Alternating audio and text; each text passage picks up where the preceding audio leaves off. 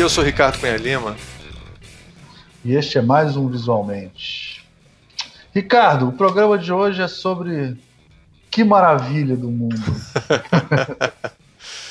Olha só, a gente fez um programa sobre a maravilhosa Senhora Maisel, que é uma série e é uma série nova é, que tá bombando e ninguém conhece. É. é uma série que ganhou todos os Emmys, melhor comédia, melhor ator, melhor design de sei lá o que.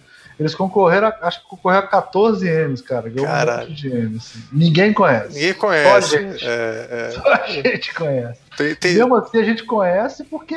Fala aí, Ricardo. Não, a gente conhece porque a nossa convidada, que é a Isabel Whitman, é... a Isabel ela resolveu passar uma dica na internet e eu acompanho, eu acompanho o Twitter dela, falando que essa série é muito legal e que vale a pena e tal.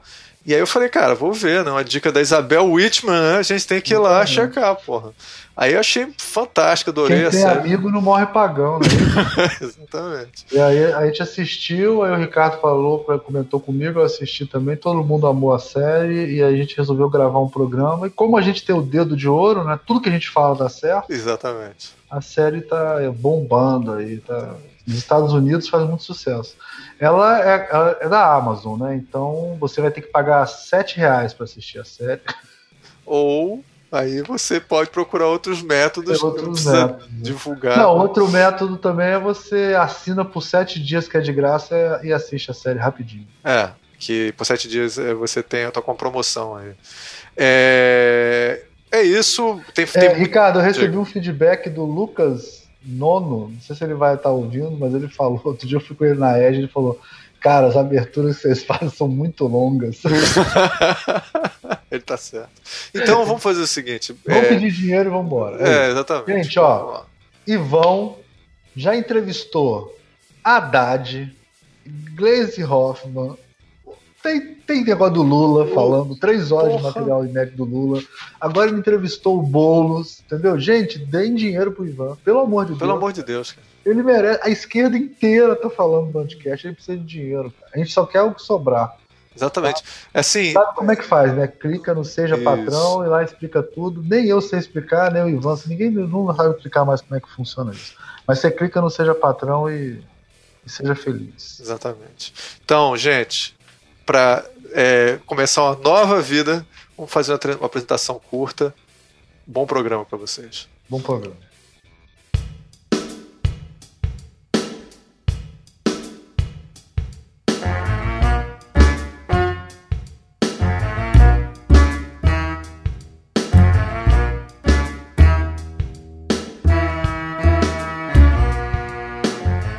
Este é o Visualmente, eu sou Ricardo Cunha Lima.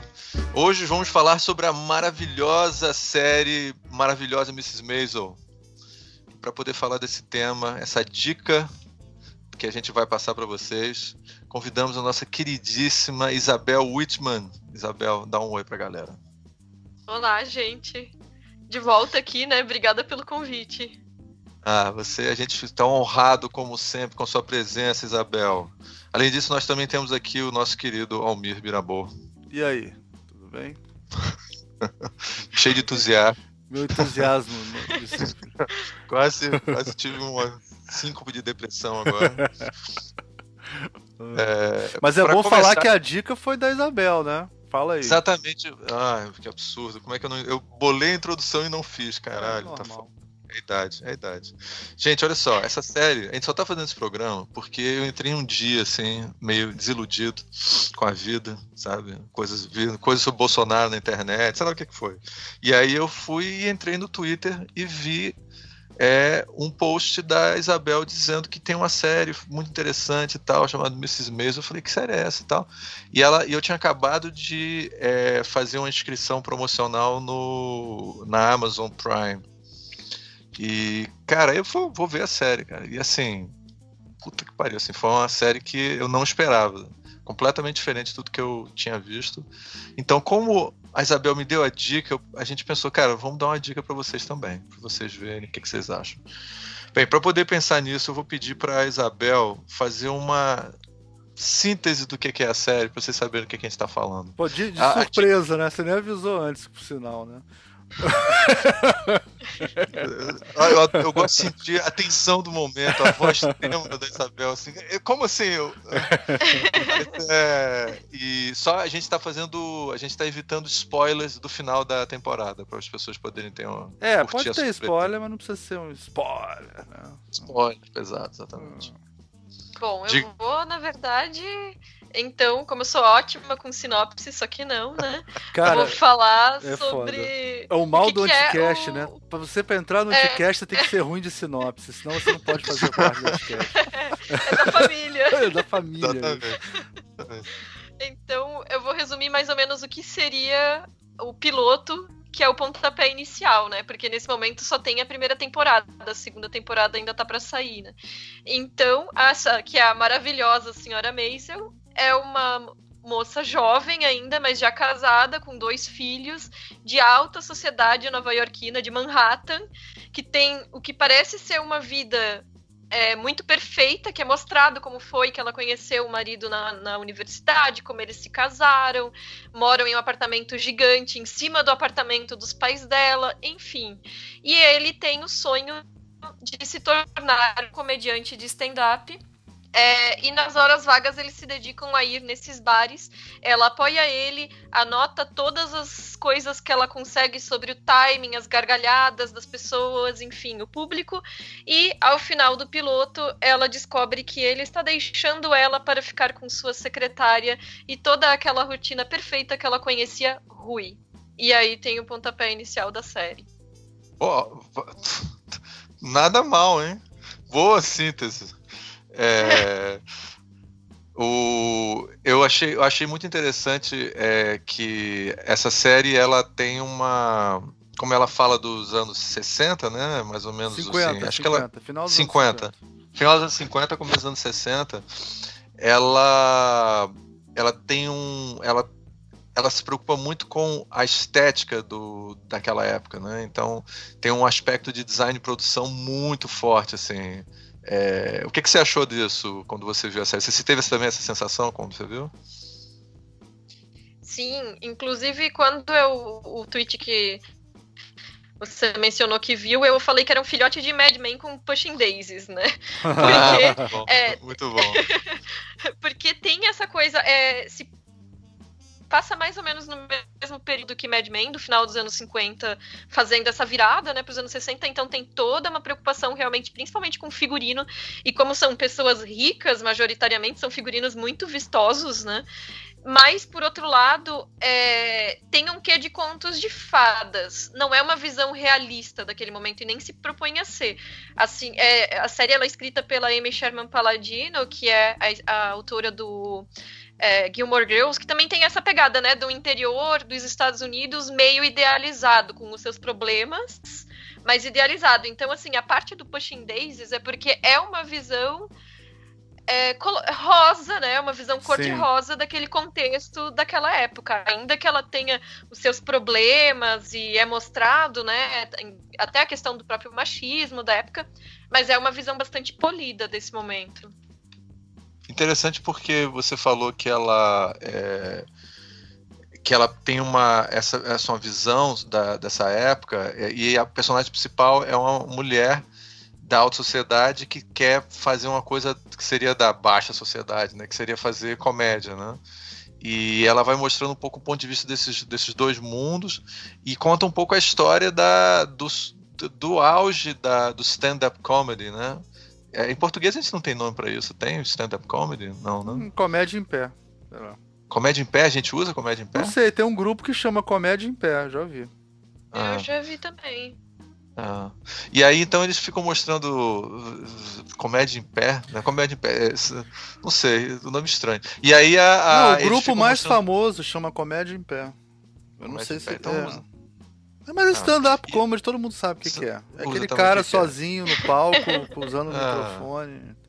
Ah, Bom, todo é. mundo. É, sabe sim, até os nossos alunos sabem. isso, é, isso, é, recente. o termômetro do Almir.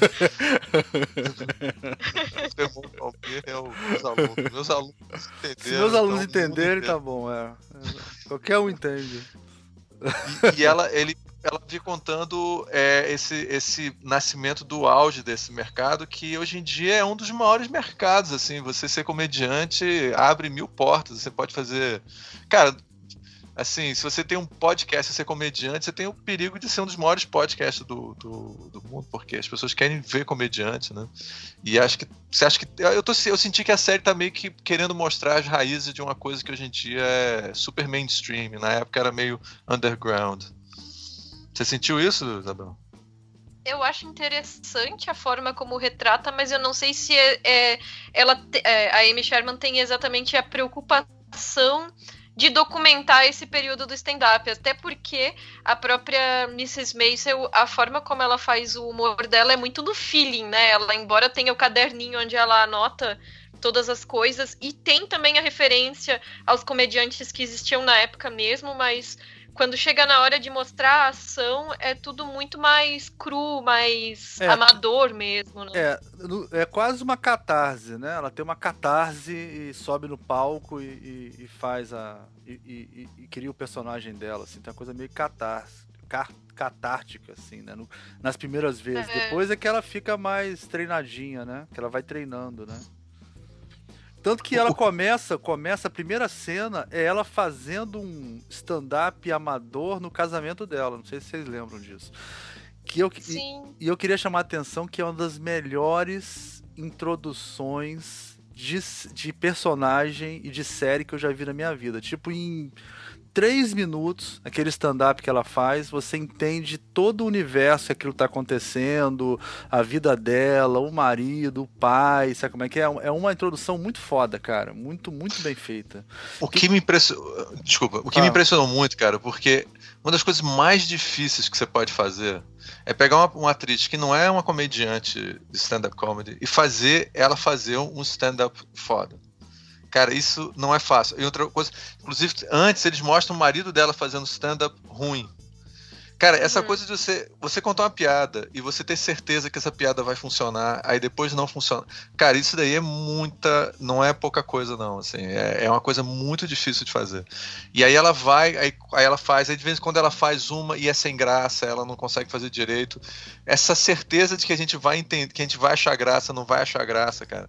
Isso é muito ousado. E essa primeiro stand-up que ela faz é perfeito, assim, é muito bom. É, você sente, tem horas que ela tá. Você o timing é muito perfeito, porque você tem horas que ela tá começando, você tá na dúvida se vai ser engraçado ou não, aí de repente fica engraçado e depois desce. É, é foda. E aí, é, no final, eu... ela, ela mostra os seios dela e tal. Ela vai mostrar. Não, não, eu tô falando do primeiro stand-up que ela faz no casamento. O que eu falei foi do casamento. Ah, do casamento, do casamento. É, o ah, é discurso ah, do casamento que ela faz como se fosse um stand-up. Porque aí também é, é, legal isso de mostrar como é que é o amador e o profissional. Aí o amador, ele faz, é engraçado, mas é aquele piadista de festa, sabe como é que é? Sim, sim, que sim. é engraçado, mas é porque. É que nem um exemplo que eu dou em aula pros alunos, que é tipo assim. Você quer fazer um TCC sem ter um problema? Você nunca vai fazer um TCC de verdade. Porque você chega para um cliente e fala assim: Deixa eu fazer uma marca de graça para você. Eu tô precisando porque eu vou fazer lá minha faculdade. Cara, isso é uma situação totalmente fora da realidade, né? Porque o cara fala assim, faz aí, né? Tipo, é que nem o cara que conta piada na festa. Se a piada é boa, se é ruim, sabe como é que é? Tanto faz, você já tá predisposto a ter boa vontade. Agora, paga o ingresso de 50 reais, sabe como é que é? E vai assistir um comediante e não morre de rir pra você ver. Você vai ficar puto, né? E, e a mesma coisa com o cliente. O cliente, se você não resolve um problema prático para ele, né? Se o design não entra no processo dele pra mudar alguma coisa de verdade, aí vira uma coisa tipo, né? Pra que que esse cara... Não, não quero não. Né? Ele vai falar, não, não quero. Você quer ficar ouvindo piada aqui? Não, não quero, não. É isso que o Almir mencionou sobre ser catártico, porque eu acho que a comédia é muito complicada, né? É muito subjetivo a gente achar graça em alguma coisa. E eu, particularmente, uma pessoa sem graça, né? Eu não acho muita graça na maior parte das comédias. E com Mrs. Maisel, essa coisa de, de ser tão honesto, de parecer tão real os desabafos dela em cima do palco, eu me peguei dando gargalhada em algumas vezes. Tem algumas piadas que propositalmente não funcionam, que é para mostrar que ela não, nem sempre sabe o que tá fazendo. Tem algumas piadas que parece que são para dar certo e para mim não funcionaram, mas aquelas que funcionam, funcionam muito bem. Verdade. A, ela tem uma. Essa questão do timing é bem interessante. E outra coisa que tem que você falou também, Isabel, é que a série, ela. E eu acho que é, a gente estava comentando que o, o, o, Eu não sei como é que vai ser o time. O Léo, provavelmente, só, o Léo que participa muito, o Leonardo, meu irmão, que participa desse programa, é, ele falou que não tinha gostado da série. E, e é, tanto que ele não participou. E aí ele. É, mas não porque ele não tava, ele não tinha curtido e tal. Não, não, também não, não aguentou. A gente é ver. contra. Não, é, na verdade ele assistiu é. três episódios e falou, não aguento mais assistir. Eu não aguento negócio. ver, eu não gosto. É, ele teve uma reação de que ele não curtiu a parada. Mas ele não tem bom gosto, é complicado. É. Mas é o seguinte, eu. mas é, é, Mas é, eu não sei no time que ele comenta isso no final de um programa que a gente fez. Então. Não, não é que ele mas... não tem bom gosto, ele deu nota 8 para Poderoso Chefão. Um. ele avaliou o Poderoso Chefão e deu nota é, 8. Então o nível de exigência dele é muito alto, cara. É foda, não dá pra. É, mas eu. Mas, cara, eu daria uma nota muito alta pra essa série. E aí é o seguinte, a. Essa série, ela tem uma. Essa irrealidade da série é bem interessante porque, como tudo é perfeitamente feito, você vê a produção da série, tudo é muito, sabe, é, perfeitinho, bem montado. Parece um pouco que você está vendo uma peça de teatro. Eu não sei se você teve essa reação. Quase como se estivesse vendo um musical sem música, sabe? Tem um pouco uhum. daquele espírito musical dos anos. final dos anos 50, 60. E na realidade, quando você chega lá, é, ele tem também o ritmo de, de fala das pessoas que está presente no Gilmore Girls. É, você tem essa ágil. coisa de falar muito rápido. Isso, muito ágil. ágil é. como, se, como se fosse a comédia dos anos, dessa, dos anos 60, sim, 50. Sim. É, cara, essa, essa coisa, ela tem toda uma, uma construção da época que não é real, né? Eu achei isso muito interessante também. Achei que isso. É, você fica esperando que o pessoal vai cantar ou vai fazer uma dança, e na realidade não, é só o. Até o tem umas danças no meio, assim, de, de, do nada, né? Parece, mas é, é, mas não é, quer dizer, tem umas danças no meio assim, aparecem umas mulheres no na, na sala de, de das vendedoras lá, né? E elas dançando e rolando uma música. Quando eles andam na rua, parece que ela tá quase dançando no meio da rua, né? É um... Uhum. E como eu a acho que... Diga, fala. Não, eu acho que isso tem muito a ver também com a própria bagagem da Amy Sherman Paladino, porque a impressão que eu tenho, aí eu tô chutando, Gilmore Girls realmente tinha essa pegada de referenciar muito o cinema, as próprias personagens estavam o tempo inteiro discutindo filmes antigos que elas assistiam dentro do, do contexto da série, né? E isso parece que influenciava a própria estética, os, os diálogos e tudo, então acho que tem muito a ver com é, essas referências, né? Que eu acho que é, são das, das, comédias malucas dos anos 40. Sim, tipo arsênico, que... né? Aquela, tipo aquela Isso. né? Que é, que é, arsênico é, e. Arsênico é, Old Lace. Old Lace. É, O mundo é um hospício, eu acho, em português. Que é, esses diálogos rápidos, assim, né? Rápidos. e essas falas que são essas falas que são perspicazes, assim, que a gente fica, quem que tem essas tiradas tão rápidas na é. vida real, de ter uma sacada e responder na lata, assim, né? E os personagens dela têm muito essa pegada. Sim. E é aquela sim, coisa é. da pessoa que é. Que tem uma coisa, tinha um professor na EG, é, professor Gable, né? Que ele faleceu ano passado, ele sempre falava assim: eu contei uma piada e eu ri da piada, né? Aí ele falou assim: Almir, nunca se ri da piada que você mesmo conta. Sabe como é que é? Então. então, aí eu aprendi isso com ele. Quer dizer, eu, faço, eu continuo fazendo isso porque eu não sou tão bom de piada quanto ele. Mas, mas eles têm isso. Quer dizer, as duas ficam fazendo, por exemplo, tem uma hora que tem ela e a gente dela, e eles ficam fazendo piadas entre si, ou ela com o pai, com a mãe, piada, piada, piada, piada, e ninguém ri da piada do outro, né? É tipo assim, é, é, é como se a, o, o, o ser engraçado fosse natural, né? O tempo todo eles são engraçados ah. mesmo, né? É. A gente o... é que ri, eles não riem, né? É, só para referenciar aí, gente, o Arsenic and Old Lace é Este Mundo é um Hospício, que é um filme com o Cary Grant que meio que botou ele como um grande comediante. E é uma loucura, assim, quase fosse uma metralhadora de falas.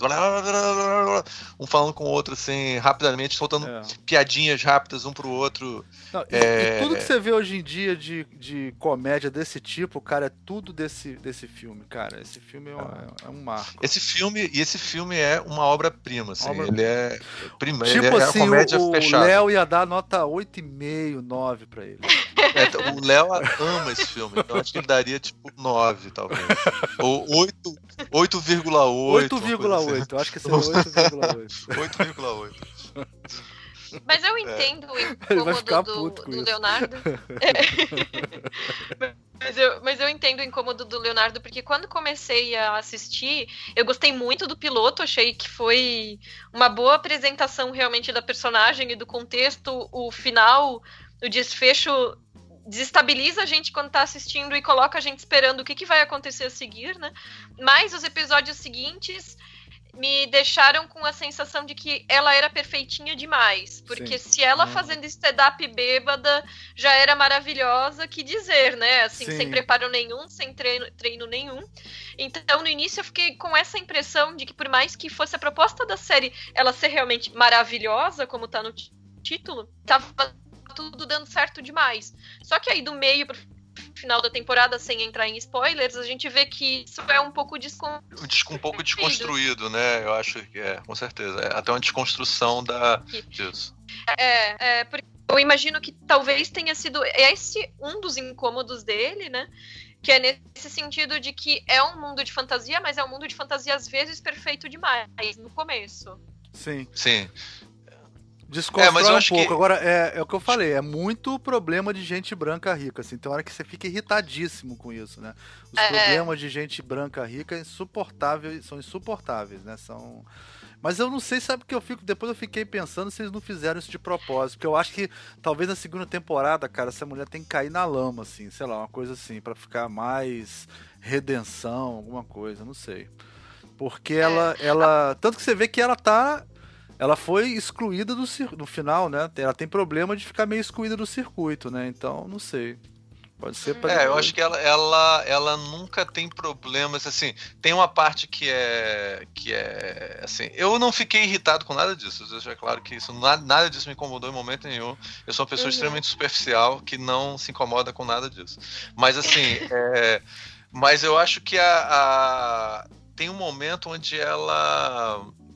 É, ela, você começa a notar que ela, ela é uma mãe, na época que ela vira mãe solteira, e ela vai fazer stand-up comedy. Aí, no, durante o dia, ela acorda, ela faz stand-up comedy, quer dizer, ela vai dormir super tarde, depois ela acorda cedo, super bem, aí arranja a roupa mais maravilhosa do mundo, aí vai fazer um negócio, depois vai fazer outra coisa, vai fazer outra coisa, aí encontra com um comediante mais famoso que por acaso vira o melhor amigo dela, e papai, depois chega à noite faz mais stand-up comedy. Aí você assim, e aí depois ela tem filhos, né? Que estão sendo meio que criados pelos, pelos pais, assim. Pelos avós. Ah. Pelos avós, né? É, os pais dela. É, você chega uma hora que realmente a parte de realidade da série, que você eu aceito bem, é, é esquisito, né? Porque, porra, uma pessoa feita essa entrava em colapso no, no segundo dia, né? Não, não tem como a pessoa ficar numa boa, assim, não é. E, e, eu acho que tem muitos filmes e séries que lidam com estresse. Ela não tem. Ela não, parece que não tem. Não, ela nunca fica estressada. Não. É. Nunca fica estressada. O estresse dela, quando ela fica estressada, ela surta e faz uma obra de arte maravilhosa. Assim. Falei, cara, quando eu fico estressado, é uma merda mesmo. Diferente, né? Eu não sei como é que é com ela. É, mas eu acho que isso mantém também a série leve. É, é um pouco como. Tem, não sei, cara, tem, tem, um, tem quase que uma modalidade de cinema e de série e tal, que é sobre coisas leves. Né? Assim, você, como é engraçado ser um, um, um sei lá, um, é, ser um chefe do crime. Ah, que legal, que engraçado, tal. Mata as pessoas e tal. Tem, tem um pouco disso. Acho que eu entrei no espírito da, do gênero de comédia que eles estão fazendo ali. Eu não sei se vai cair pro submundo da vida dela, não. Acho que não é, não é a proposta. É, eu acho que dentro desse retrato cor-de-rosa, é, eles tentam um pouco fazer alguns contrapontos, né? E o, principal deles é a própria Suzy, que é a amiga dela, que é a. como é que é? Manager? Manager, é... agente, agente. É, a agente dela, nossa, aquela que esqueceu de como é que se fala em português, né? Uhum. E é, a agente dela que já mostra outra realidade financeira, né? Ela mora em um cômodo só, com uma cama que é daquelas embutidas na parede, que puxa para descer para armar, né? Enfim, é, é, já mostra outro tipo de realidade, uma pessoa que tá ali tentando sobreviver do humor da mesma forma que ela, mas sem os privilégios, né? E, e em algum episódio também é mostrado ela discutindo com um grupo de rapazes negros do lado de fora de um bar, quantas vezes eles já tinham sido presos, é, abordados pela polícia e não sei o que lá.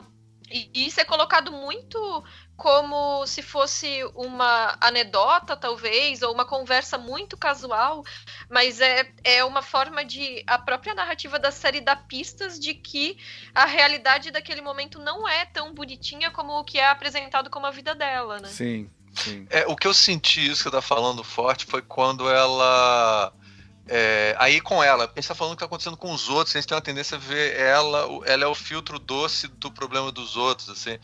O que eu acho que tem um momento que ela pega, pega mais pesado com ela é quando ela chega para os pais e diz que vai querer separar. E aí a mãe e o pai surtam de uma maneira super violenta com ela. E aí você começa, você começa nesse momento que eu acho que, que é legal, porque é logo no começo, assim, é, você sente a merda que é uma mulher naquela época poder tomar decisões de maneira é, alternativa, assim.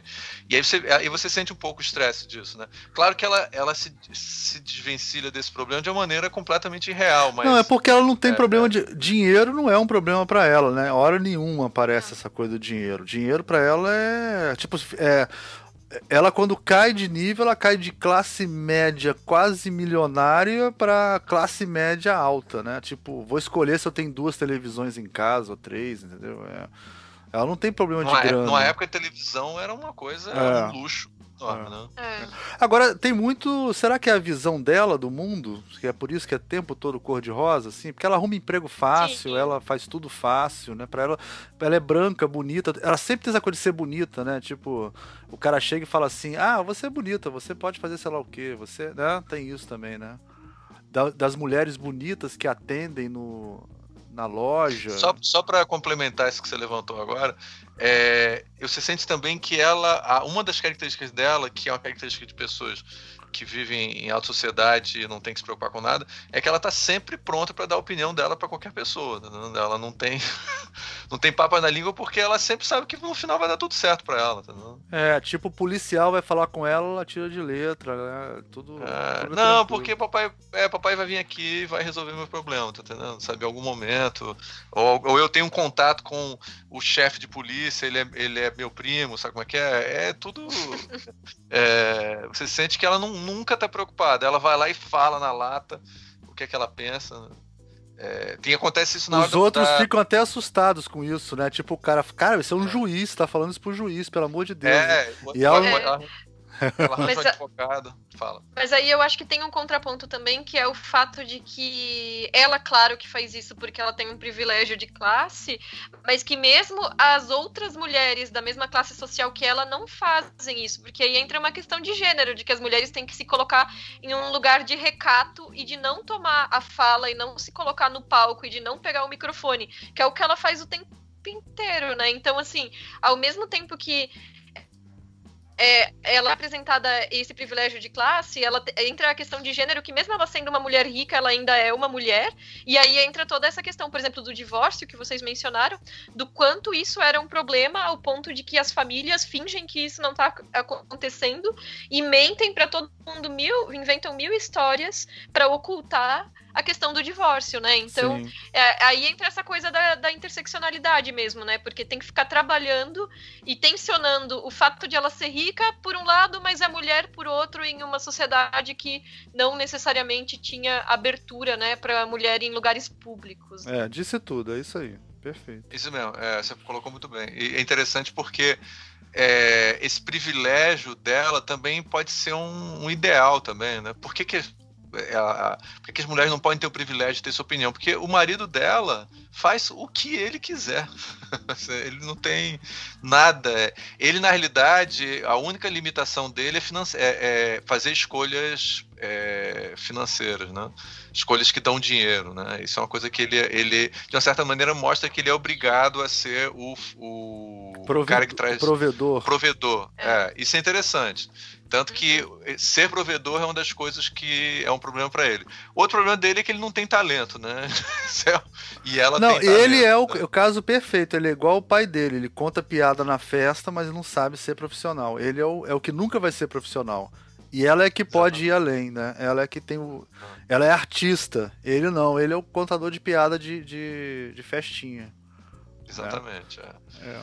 E é interessante outra coisa que ele fala vamos falar da, criativo. Vamos falar da questão deles serem judeus também? A gente não falou disso ainda, né? Vamos lá.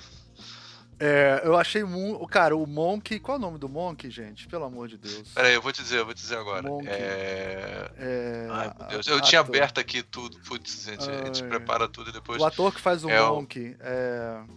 Tony Shalhoub. Tony Shalhoub é o pai dela, né? Ela é uma atriz que já fez House of Cards, ela fez aquela prostituta que o que o cara manda matar no final, né? Mas é uma, é uma personagem que dura muito tempo, né? No, no House of Cards. E o, e o ator que faz o pai dela é o Monk, cara, que é, assim, cara, muito engraçado. Ele é um matemático, tipo assim, o estereótipo total de judeu, né, cara? Professor de matemática, né? Bom de matemática, judeu. Ele é muito bom o personagem dele, cara. E ele, ele é tipo assim, é, ele faz bem o pai de mulher, né? Porque, tipo, a, mulher, a, mãe, a, a filha chega. A, no fundo, a filha faz o que quiser com ele, né? Porque ele não consegue. ele não consegue fazer nada. Mas você vai separar do seu marido, sei lá o que? Ela, vou. Aí ele, ok. Aí volta assim e fala assim: Mas você vai trazer os meninos pra morar aqui comigo? Vai sair do seu apartamento? Ela, vou. Aí ele, ah, ok. Não, mais ou menos, mais ou menos. Não é bem assim, eu acho que não é bem assim, não. Ele parece. Ele fica super puto. Mas ela não tem o menor medo dele, cara. Eu tinha muito mais medo do meu pai do que ela tem porque dele. Ele ama, mas ela, porque ele ama ela incondicionalmente. Né? incondicionalmente né? ele, é. ela é o, a, a filha querida Não, que ele, ele ama. Falou que assim, aonde é que você vai arrumar uma mulher igual a minha filha, né? Ele fala isso pro marido. exatamente, é. exatamente. Que ele acha uma mulher incrível. Ele admira. Então, ao mesmo tempo, ele tem. Isso é legal, ele tem uma admiração por ela. Mas ele fica puto com ela, assim, é o tempo todo. Tá Não, mas ele fica puto porque é tipo como se ela tivesse falhado, né? Você falhou, você perdeu o seu marido, né? Tipo, a mãe é muito pior do que o pai, eu acho, assim assim, a mãe. A mãe é muito pior, né? O que, que você acha, Isabel? Das... Bom, eu acho que ele é um dos melhores personagens da série. O teor cômico dele funciona super bem. E acho que, da maneira como foi construída as relações familiares dela, é super compreensível a pressão que é colocada em cima dela e a cobrança nesse sentido de que o divórcio é uma derrota, porque para ele o fato de eles terem enviado ela para uma universidade era um investimento, né? Nesse sentido de ela ter uma formação e também foi onde ela, entre aspas, conseguiu um marido, que na época era o, o, o objetivo também, né? Então o divórcio acaba sendo como um fracasso nesse sentido, de que a formação acabou não se, não se provando em parte nesse investimento. Agora, sobre a mãe dela, acho que uma coisa que a gente vê muito comumente é que essas essas desavenças, essas cobranças entre mães e filhas, às vezes são mais acentuadas do que entre pais e filhas especificamente, mas é que eu acho que as próprias mulheres que são mães nessa, nessa, nesse contexto já passaram por essa trajetória da cobrança em cima delas, e às vezes é uma preocupação de manter a filha dentro de um padrão de conformidade, talvez como uma forma de proteção. É isso que eu senti muito forte. A mãe não é não é vilã na história. É, mas a mãe não consegue nem conversar com ela no começo, né? Demora para conseguir conversar, né? Ela... É, tem, tem uma coisa que eu achei muito interessante, e assim, eu já fui casado mais de uma vez, então eu já tive várias sogras. Tipo, você vai ao longo, você vai vendo, você vai conversando, você vai entendendo. Cuidado com o que você vai falar, viu, cara? Vai, eu sei, eu sei, eu sei. Calma, eu sei. Tô, eu, peraí que eu vou marcar cara... a hora que você, que você vai falar agora, só pra se tiver que apagar. Bom, pode falar. cara, eu, eu, você vê um pouco como de maneira subliminar certas cobranças porque eu venho de uma família só de homens, então quando você tem um contato com uma com famílias é, onde tem onde tem as mulheres e tudo, você começa a perceber que são coisas pequenas cobranças que você não vai percebendo, sabe? Hum, que você vai vendo assim e que são muito sutis e, e que não acontece com os homens. Os homens não têm essa cobrança. Então, é, tem uma que ele faz que é bizarra na série, assim, que é, que é feita para ser uma coisa ridícula. Ela fica medindo a cabeça do, do filho dela. A mãe faz isso com medo da mulher ter uma testa muito grande e não ser considerada atraente, cara. Isso é... E depois ela mede ela mesma para saber se ela tem proporção, ela é totalmente é, proporcional. As mulheres ficam se medindo o tempo todo. Se né? medindo o tempo todo. Obviamente que eu nunca vi isso acontecer, então é. Ah, cara, mas é, deve ser verdade aquilo. Aquilo também da maquiagem antes de dormir, aquilo deve ser tudo verdade. Devia ser um hábito, assim. Deve ser. É, ela, só pra pessoa não saber, ela, ela vai, ela, ela vai dormir e aí ela. Vai dormir maquiada, né? Maquiada, aí ela acorda no meio da noite, aí ela faz todo o tratamento lá para poder se livrar da maquiagem. Quando chega um pouquinho antes do marido acordar, ela acorda e bota a maquiagem de novo para acordar toda perfeita e, e, fresquinha e tal. É, é bizarro, é, é, muito doido. Assim. Coloca cílio postiço, né? Bizarro. É. bizarro. É pra... ele, ele nunca vê ela ao natural, né? Sempre vê ela já na sua melhor versão, muitas Sim. aspas. E no final ele, ele vê, ele a vê natural, né? E nem repara. Vocês sacaram isso no final, que no final ela quando, quando rola aquele lance no quarto de infância dela, ela acorda normal e ele nem repara direito nisso, né? Acha bonita do mesmo jeito, né? É, exatamente. Não, é uma coisa que é muito mais uma cobrança social, né? Do que necessariamente uma coisa que as pessoas estão dando tanta bola. Né? É. E, e, e, é legal também essa coisa que logo no começo eles estabelecem é, uma, um estereótipo do judeu no, novaiarquino. Não sei se vocês sacaram isso, assim. Tipo, eles falam assim. É, eles têm muito disso, né? De falar assim. É, é, quando falam de alguma coisa mais é, tradicional, né, judaica, eles falam, é, mas aqui em Nova York a gente faz diferente tal. Vocês notaram isso? Logo no primeiro episódio também.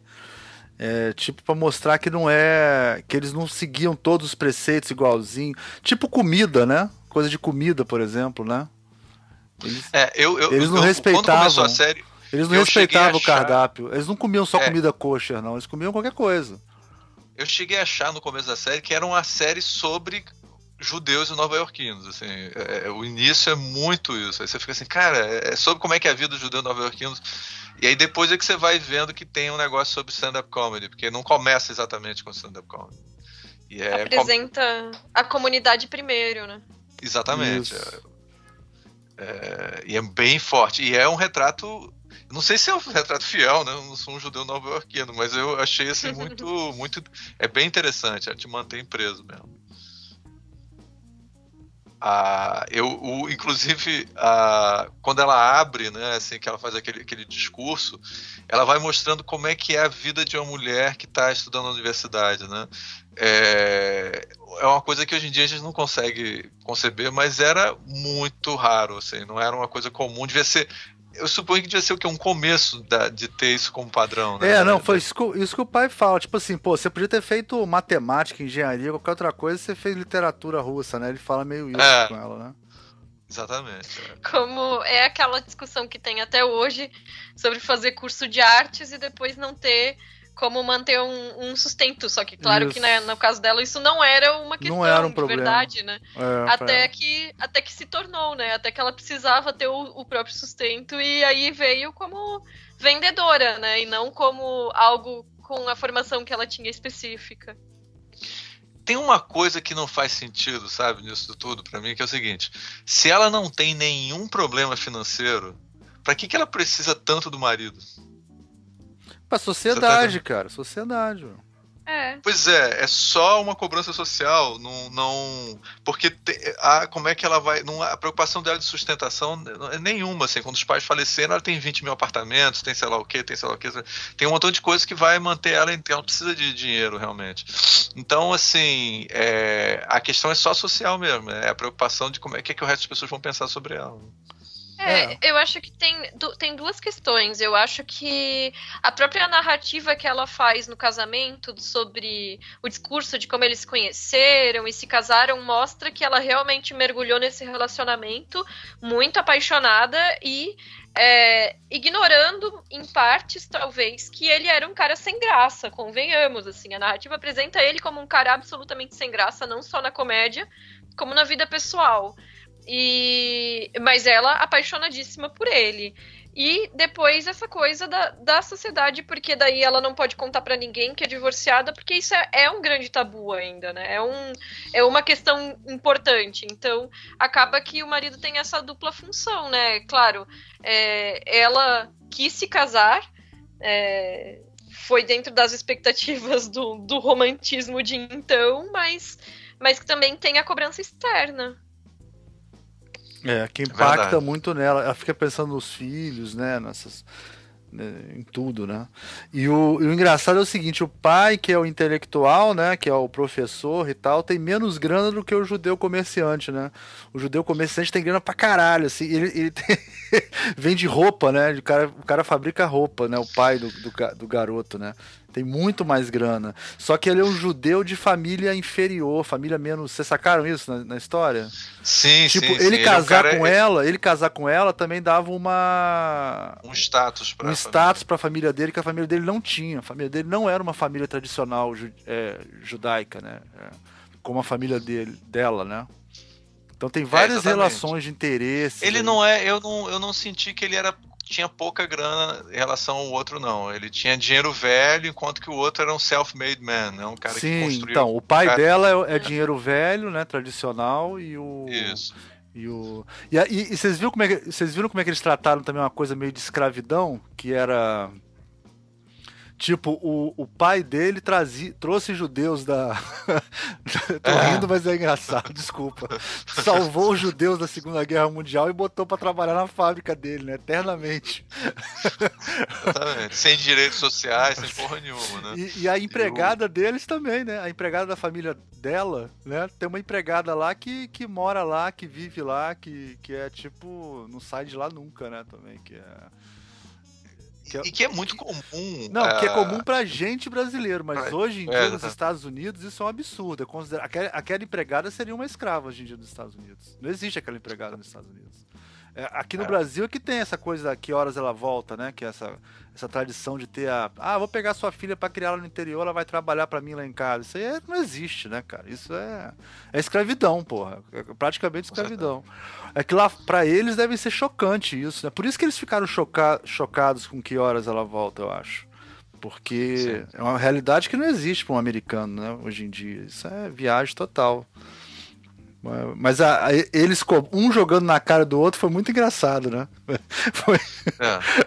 O, a, briga entre os dois é, é muito boa. Assim, o judeu é. velho e, lá. E são dois atores excelentes, excelente, assim. Excelente, assim. Excelente. inclusive o pai dele, é, o pai do cara, né? Ele é um desses comediantes bem judeus. É bem exatamente só comediante, é um ator também.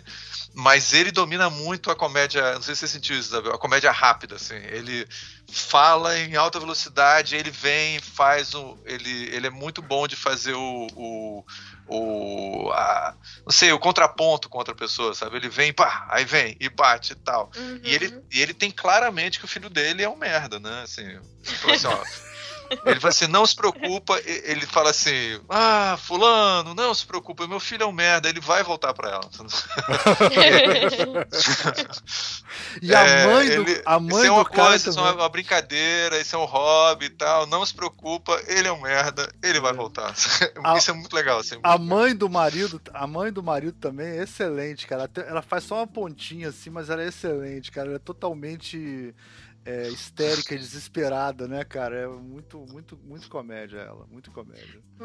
Mas é que aí também entra outro julgamento, que é o fato de que ela, a Mrs. Maisel, é uma, é uma boa moça da sociedade judaica e ele deixa ela para ficar com uma moça que não é judia. Então é. os pais dele também não ficam incomodados com a separação e veem como algo que é passageiro que não vai durar, mais pelo fato de ela não ser judia, né? Sim, exatamente. É, é, isso, inclusive a secretária, né? Que também é outra parada que também tem preconceitos aí nessa, nessa relação. Né? É secretária, é. é, é secretária, mas acho que o problema maior não é ser secretária, não. O problema maior é ser católica. E aí o filho que casou com uma católica, a católica é mais judia do que os judeus também. É, exatamente. que é engraçadão também. Ela só começa a falar aquelas coisas, né? Aquelas. É não, ela não é católica, não. Ela é, ela é protestante. protestante. É, protestante, mas ela ela se converteu, ela se converteu. É. Ela se converteu é. ao judaísmo, né? E aí ela sabe mais do que os outros, sabe mais do que todo mundo, né? Todas as tradições, os judeus nem ligam tanto para as tradições quanto ela liga, né? É, é interessante, tem uma cena, viu, Isabel, que achei muito legal do ponto de vista de produção, de, de, né, de cenário, tudo que tem uma hora que ela, ela tinha um apartamento perfeito dela, que eles mostram todo, que quando ela estava casada com o marido tudo, e depois mostra a, que o marido depois começa a ter muito mais sucesso na, na empresa, e mostra que ele, parte do sucesso dele é que ele abraça a mediocridade. Quanto mais ele abraça a mediocridade, mais sucesso ele vai fazendo na empresa, porque no fundo as empresas querem pessoas é, os executivos querem pessoas medíocres mesmo, que sabe, que tem ideias idiotas. Que é bem o é, isso, né? Isso é bem Woody Allen, com certeza. E aí é, é aí ele consegue isso, aí, ele, aí quando ele percebe que a vida dele é uma merda mesmo, e ele aceita isso, ele começa a ter sucesso. Aí a, a é, e aí ele, aí ele vai e compra, a, aluga compra um apartamento melhor. E, e aí, por alguma razão, ela precisa, porque eles têm um filho juntos, ela vai na, no apartamento é, e, e, descobre que ele tem um apartamento novo com essa secretária. Não, não, e não é aí apartamento ela... novo não, rapaz. Já tinha esse apartamento antes com ela. Eu, entendi isso. É- Ninguém ah, monta não? apartamento em dois dias, Ricardo. Quem é que monta apartamento em dois dias? Eu já tava... Ele já tinha uma vida com ela? Não. É, eu acho eu achei já... que é... Ah.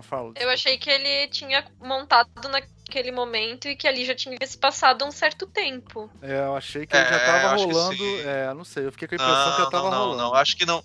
Não, não, acho que ele não tinha se dado o trabalho de ter uma segunda família, nada disso, não.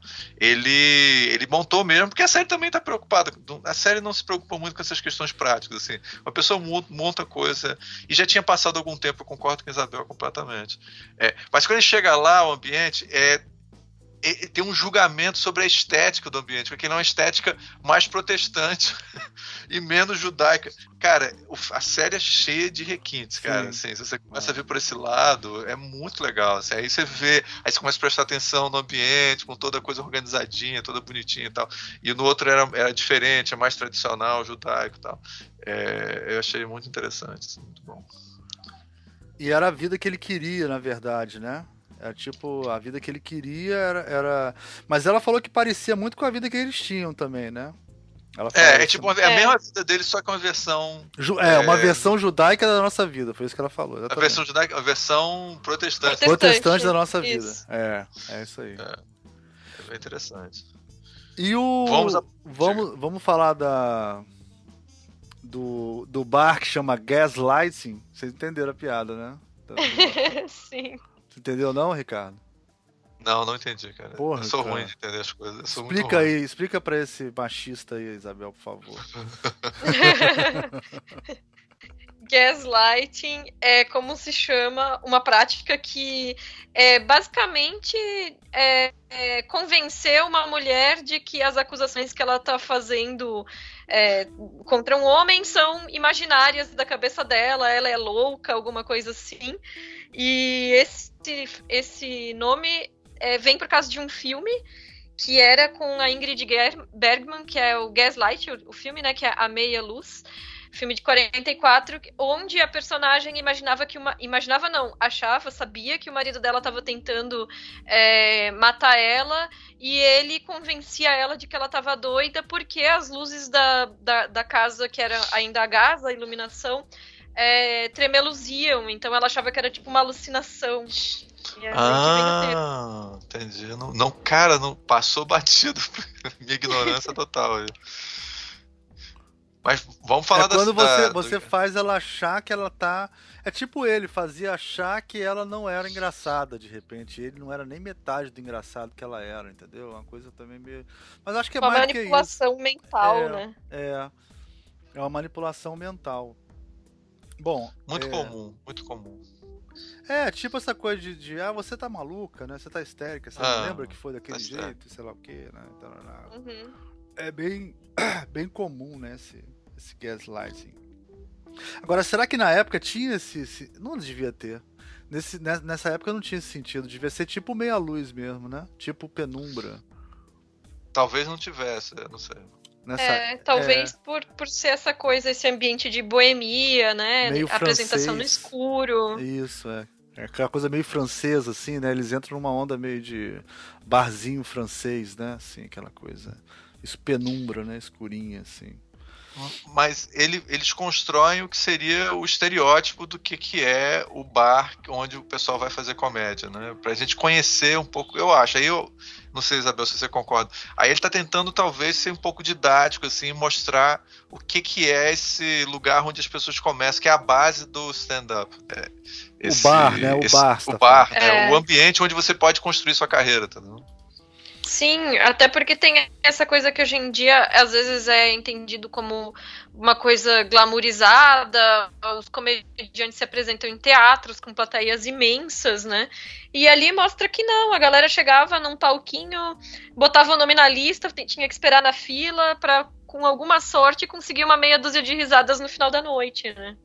Exatamente. E a, a chance de você ser um desastre é enorme, assim. E é, e ela é quase uma curadora disso tudo, né? A dona do bar, né? É, qual é o nome da dona, do dono do bar? Não, ela é gerente, né? Qual é o nome é. dela? É uma personagem é maravilhosa Susan. também. Susan. Suzy, Susan, é e que dá a entender que ela talvez seja gay? Não sei, não entendi. Eu acho que não, cara. Acho que ela não é gay, não. Quer dizer, acho que não importa. Acho que não importa no é, caso. É, mas ela é super, super, super masculina, assim. Ela é, tem um. Ela é meio butch, assim. Tem um, esse visual, assim. Não sei se isso é mas uma coisa. Mas eu acho que é pra ser meio subversiva. Não necessariamente ela é. Não, acho que não. Acho que não, não, não? dá pista nenhuma ah. disso. Vocês acham? É. Eu, eu não acho que ele dê pistas a esse, a esse respeito, mas eu acho que o visual e o meio que ela frequenta dá a entender que talvez ela seja lésbica mesmo. Mas, assim, indicação propriamente dita na trama não tem nenhuma. É, eu fiquei achando Inclusive... que ela era mais assim para ser forte, para ser. Entendeu? Para ser. Pode é, ser. É. Não sei. O que eu senti é que ela, ela é um, um catalisador para o lado feminista da, dela. Não feminista no sentido é, de, sei lá, levantar bandeira, nada disso, não. Mas no sentido dela, dela se posicionar em relação ao marido dela, não acha não? Que ela uhum. acha meio que ela é a pessoa que desperta. E aí, o que você tá fazendo da vida, sabe? Eu não sei. Você é muito melhor que ele e tudo. Parece que ela tem mais contato com uma realidade prática e aí consegue empurrar ela no sentido de se posicionar mais para as coisas da vida dela. Pois é. E ela é a pessoa que vai abrindo o mundo pra, pra, pra isso. Pra, Mas vem pra... cá, eu tô, lendo, eu tô lendo as críticas aí e tal. Todo mundo coloca essa série como uma série feminista. Feminista, feminista.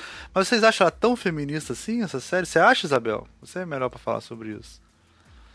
Olha, é difícil avaliar, porque se a gente for pensar em termos de representatividade, eu acho que, sem dúvida, em termos de personagem interessante, bem desenvolvida, momento histórico também, eu acho que é claro que a gente já falou aqui sobre a questão de classe, que é muito marcado, mas ainda assim é, trata-se de uma trajetória de empoderamento dentro da situação que é apresentada, né? Então, claro, vai ser talvez um feminismo branco, um feminismo liberal, é, mas ainda assim é uma trajetória muito particular de, de acordar para a própria necessidade de ter seus, seus direitos assegurados. Né? É, tipo, é, é, tipo um, é, é, é, tipo um feminismo. Entendi o que você dizer. Tipo feminismo naquele contexto dela, né? É. Exato, é para a trajetória que ela tem e para e o que se propõe enquanto caracterização da personagem, é, é um feminismo. É, e eu, eu, senti também, talvez, eu não sei se. É, tem um pouco da denúncia da época também. Como tá, assim, do, denúncia do, das, as práticas, as práticas super feministas que algumas continuam acontecendo, mas que na época eram consideradas completamente razoáveis. Como é que eu tô falando assim de. Não, etnia de... é ridículo, né? A coisa de etnia é ridículo. Tipo, a, a, vendedora negra que é modelo, né? Cara, são coisas assim inacreditáveis, assim, né? É, é, é bem pior do que. Eu não sei se é pior, né? Mas é bem mais chocante para mim do que a de gênero, que apareceu na série, assim. As coisas de, de, de etnia são terríveis, né? É. Mas a de, a de gênero. Cê, tem uma hora que ela fala assim: essa é a negra, né? Como é que é? Ela é a vendedora negra que vende produtos para negras, não é isso? Não tem uma coisa dessa? Sim, sim. E ela é para ser uma pessoa esclarecida, né? Então a gente vê que ela, como uma, uma moça rica e branca, não tem noção nenhuma dessa realidade em torno dela. É. Terrível, terrível. É tipo uma é... condição sine qua non da sociedade, sine qua non da sociedade, que é é isso mesmo. Os negros têm, são assim, eu sou eu sou branca, né? Tipo, é isso. É, é totalmente naturalizado, né? Na a coisa da etnia, né? É, e ah, bem, aí voltando aqui à questão do, do da, da parte histórica da série, ela casualmente fica amiga do maior comediante nos Estados Unidos. Tem o, o, o Papa do, da, da comédia stand-up americana, que é hoje em dia pouco conhecido aqui no Brasil, eu acho, mas nos Estados Unidos é muito discutido, que é o Lenny Bruce. É, e aí a história mostra ela fica uma grande amiga do Lenny Bruce. Essa é a parte mais fantasiosa da história de todos, assim. Mas isso é normal, isso eu acho faz parte, né? Isso é uma comédia. É, Ricardo, e aí... tá com boa vontade, né, Ricardo? É assim mesmo. Se fosse Star Wars, você ia achar ridículo. Mas aí que você tá de boa vontade, cara, beleza. Aí tudo, tudo é logo, é bom. O cara, é, tipo a história do rei Arthur e tal, o cara vai, pega a espada e puxa, ele é o rei e tal. Mas a... a e é muito legal. E o ator que tá fazendo o Lenny Bruce tá fazendo muito bem. E, e ele é como se fosse um, um rei no, no, submundo, sabe? Ele é um cara que, na realidade, é um cara que não é valorizado em geral na cultura, mas no meio da comédia ele as pessoas ficam nervosas, que estão próximas de um gênio, assim, né? É, que ele tem, tinha sempre problema com drogas e, e tudo, e, e, ela e ele vai junto com a, com a gerente lá do, do Gaslight, ele vai ajudando na carreira dela. Assim. Então ela é uma mulher rica que tem um contato com as pessoas mais fodas e tudo tudo vai caminhando maravilhosamente para a glória. Assim. É, desde que ela tenha um posicionamento de libertação, né? No momento que ela se liberta, parece que tudo começa a caminhar bem para ela. Não, não, sei se estou representando de uma maneira. É má vontade isso, talvez? não sei. Não, eu acho que você tá com boa vontade. O jeito que ela conhece o cara é totalmente. É, tanto que ele nem vai naquele lugar mais, né? Ele não vai naquele lugar, né? No, no Gaslighting, uhum. né? Ele nem vai lá, assim. Agora, o cara é engraçado, né? Que as piadas dele não são tão boas, né? Você achou a, parte, a piada dele boa? Não, não, não, mas ele tem uma presença, né? Ele é. Ele, ele é meio galã, assim, né? É um galã meio, sei lá, mau caráter, meio bad boy, assim, né? Tem um. Então é uma coisa meio... Mas, Isabel, você, você, você conhecia o, a, o Lenny Bruce ou você foi conhecer na, na série?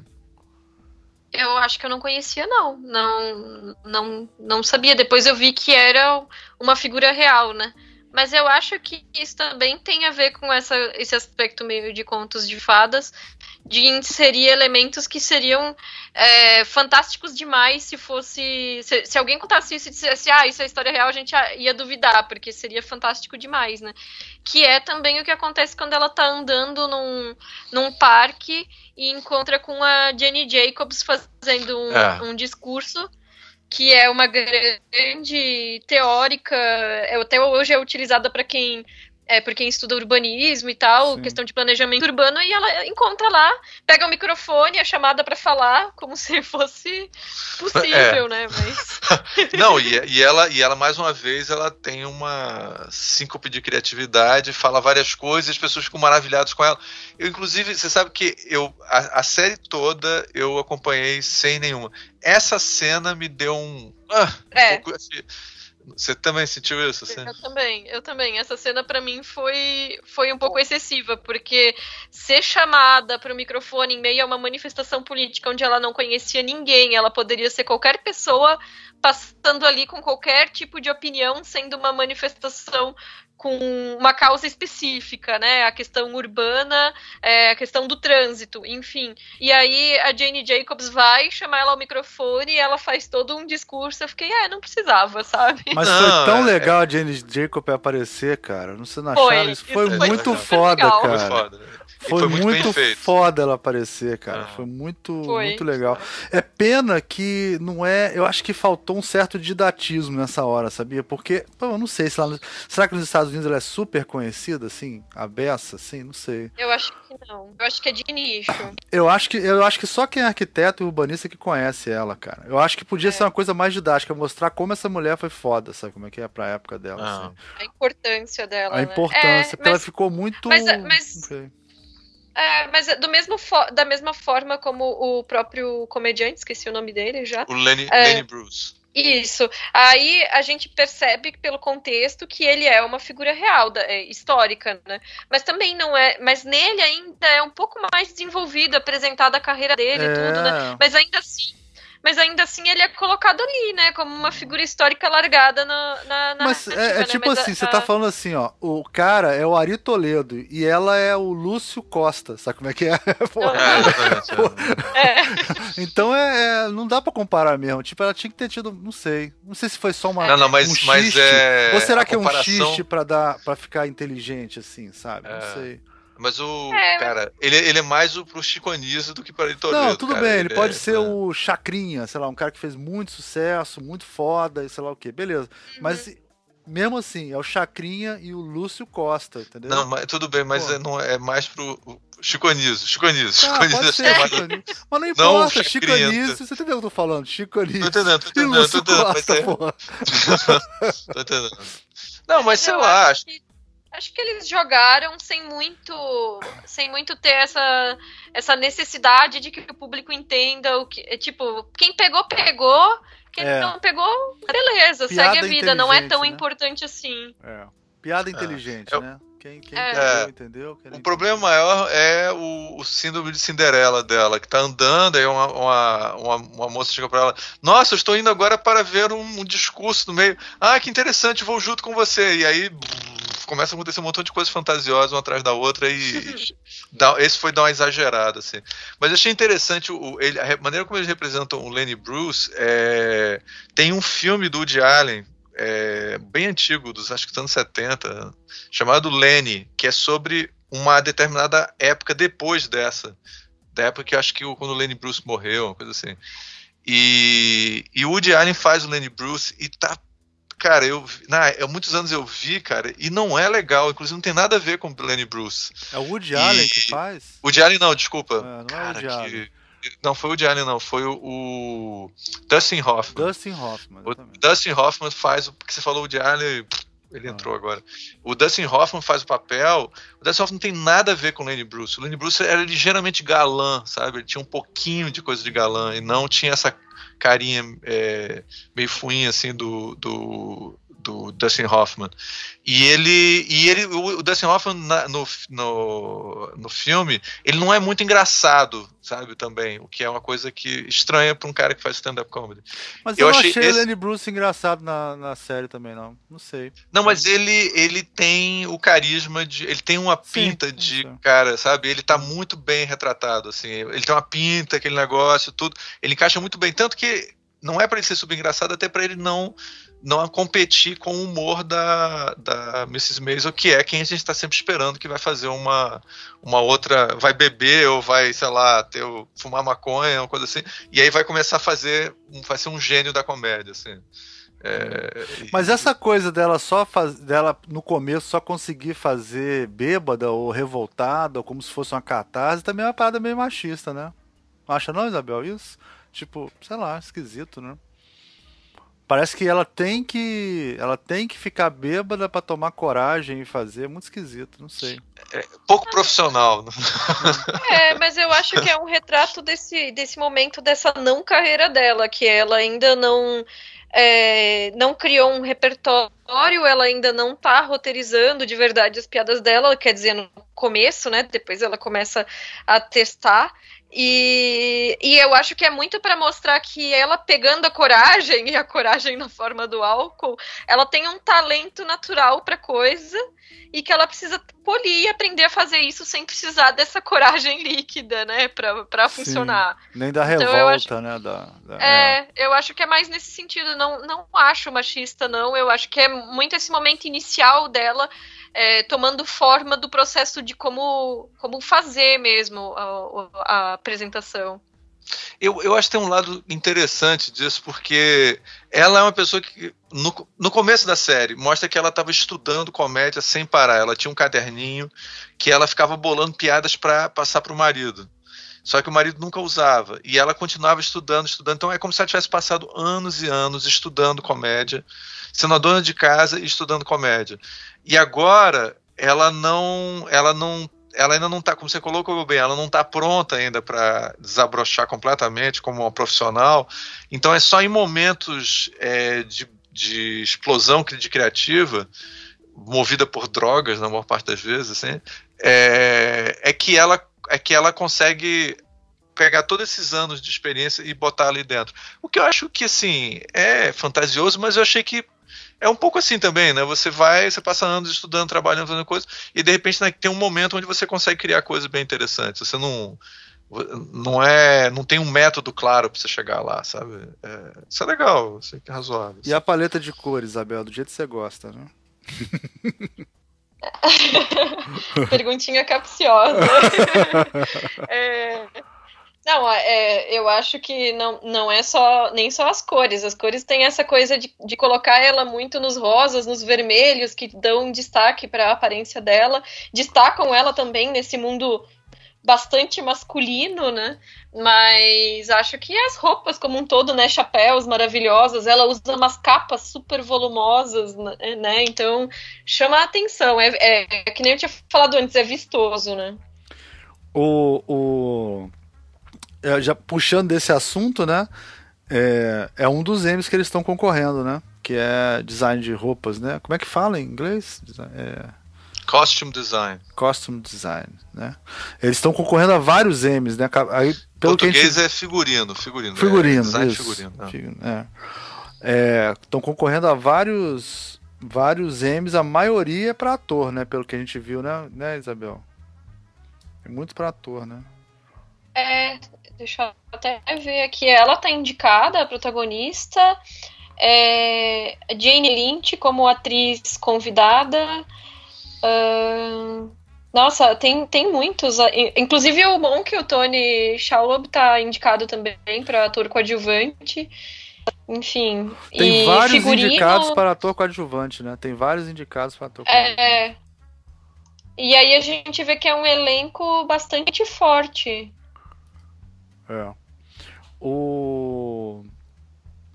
Queria achar aqui. Tem uma comediante que aparece no final, que é aquela atriz, a... uma alta, né? Que faz. É, é a Jane Lynch, que ela tá Jane indicada. Lynch, é que é, é interessante que ela seria um, um, é um contraponto super interessante na história, né? Porque é como se ela se a Maisel encontrasse tudo que ela queria ser e quando ela encontra vê que ela não queria ser aquilo, né? É muito doido, né? Agora eu não consegui descobrir se é essa personagem que ela fazia é, existiu realmente, né? A da qual é o nome dela que você falou? Desculpa. É... Jane, Jane Lynch, Lynch, né? Que faz a Sophie, Lennon. É. é. Eu acho que essa não existiu, né? Ela nunca existiu e ela é uma aristocrata super rica, muito mais rica do que a do que a Miss Maisel, né? E que ganha grana fazendo um personagem super pobrão assim, né? Tipo uma mulher do do subúrbio, né? Uma mulher mais pobre assim. Que, que é legal porque é, eu acho que esse é o momento da desconstrução do personagem, que o Léo não aguentou chegar até aí. Porque isso acontece no oitavo episódio, sei lá. Que é o momento que ela encontra com que ela queria ser, com quem ela queria. com alguém que é como ela queria ser, né? A Miss Maisel. Só que ela vê que ela não quer ser aquilo de verdade, né? Que aquilo é. Como aquilo é white problem, né? Como é, como é que é estranho aquilo. E aí ela volta meio revoltada, né, com esse negócio. E aí tem a virada no final. Que eu acho que essa, esses dois, três últimos capítulos, tem que, você tem que conseguir chegar até aí, cara. Se você conseguir chegar até aí, é impossível não gostar dessa série. Né? O que, que vocês acham? É, realmente. Não, sem dúvida, né? Ela é uma série que vai evoluindo e você vai sendo capturado aos poucos. Eu acho assim, você. Não sei, eu, Se tiver você, com boa parte... vontade, igual o Ricardo, né? De, de tudo bem, né? É, eu, eu, não tenho boa vontade, então eu, eu, eu gostei dessa série de graça, assim, eu, eu não estava esperando nada. Eu acho que a atriz principal é muito carismática. Ela e ela sabe fazer, ela ela cai como uma luva no personagem, assim, ela já entra e flui perfeitamente, assim. Então não, não é uma coisa que precisa ter esforço para você ver, você já entra dentro dela bem. É, como você falou não, bem, fala a, verdade, a série... você gostou pelo mesmo motivo que eu no começo, né, cara? Porque é o design da série que é foda, né? Que é tipo médio. Eu acho que exatamente. É impossível você é... ver aquilo e não gostar. Quem trabalha com design. Exatamente. Eu, eu, é, eu acho que, que pra gente que, que fica prestando atenção nessas coisas, assim, você imediatamente fica assim, caralho, como é que eles conseguem fazer essa porra? Tudo é. encaixa perfeitamente. O ambiente é um personagem tão importante quanto os personagens principais, assim. Então você fica muito ligado. Agora, se a coisa não fosse engraçada, eu acho que, como você falou bem, a série começa muito bem enquadrada, assim. Ela começa. É, ela contando a história quase como se fosse um filme, né? Acho que a Isabel falou, né? Um pilotozinho perfeito. O piloto é, é foda demais. É. é. E você chega lá e você, cara, eu quero saber o que acontece. É, uma coisa que eu queria saber da, da, da Isabel é.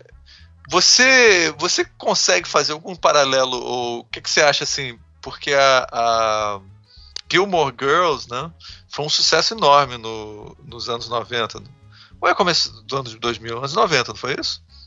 Deve é, 2000 já. 2000 já. É, 2000. E agora a gente tá com uma vindo nesse outro momento e de repente tem essa série. É... Mais light, então, assim, né? Mais. A, a, a, outra é muito mais light, né? E de repente você tem essa série. Você, você acha que gente, o mundo mudou assim de lá para cá? As outras, os temas eram mais superficiais antes. Agora a gente está trazendo temas mais interessantes. Você acha que você vê algum paralelo entre os dois? Não sei, é uma coisa que me ocorreu. Eu fico pensando que os temas eles já estavam lá, na verdade. Gilmore Girls fala sobre a questão de ser uma mãe solo, fala sobre privilégio de classe, fala sobre relacionamentos e uma série de coisas sobre, sobre crescer também, se pegar uh, a, a Rory, que era uma das, das protagonistas, né, e é, as expectativas, é, as desilusões, enfim. Eu acho que diversos temas já estavam em Gilmore Girls, mas é, é, uma das únicas, é uma das duas únicas séries que eu assisti duas vezes inteira, do começo ao fim. Eu gostava muito. E eu acho difícil repetir o tipo de sucesso que as séries daquela época tiveram hoje em dia, porque é, naquela época tinha. É, nos Estados Unidos era. Acho que. É, o espaço para séries estava é, começando a crescer, mas as séries tinham ao mesmo tempo uma dominância maior, né? Sim. Então hoje em dia a gente tem poucas é, séries que se destacam mais. E eu acho que antigamente era uma oferta assim de séries é, medianas, vamos dizer assim, né? Então talvez fosse mais fácil conseguir um destaque e, e, e, e, ao mesmo tempo chegou no Brasil naquela época da popularização da TV a cabo, Sim. enfim. E aí hoje em dia a gente pega uma série como a Mrs. Maisel, por exemplo, que está no serviço de streaming da Amazon, é, que, que é muito barato, é acessível, mas ainda assim no Brasil ainda tem uma predominância da Netflix. E se a gente pensar que só 50% da população brasileira tem acesso à internet é, é, é, cotidianamente, é, a gente acaba vivendo numa bolha em que banaliza um pouco essa coisa do assistir a série no streaming, mas isso ainda não é uma realidade para as pessoas. Isso não passa na TV em lugar algum.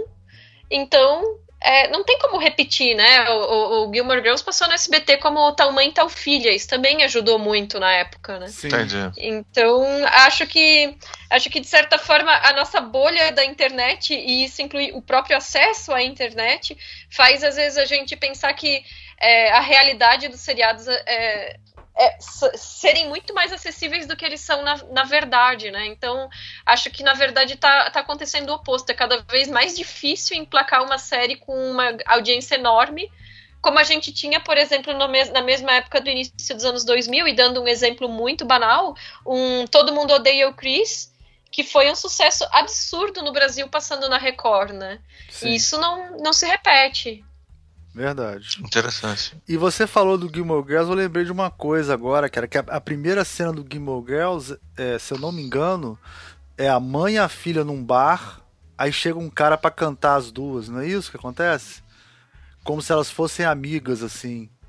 E aí dá uma introduzida na história super foda, igual bem parecida com o que acontece no no Mills esse, esse, é, essa menina é muito boa de introduzir história.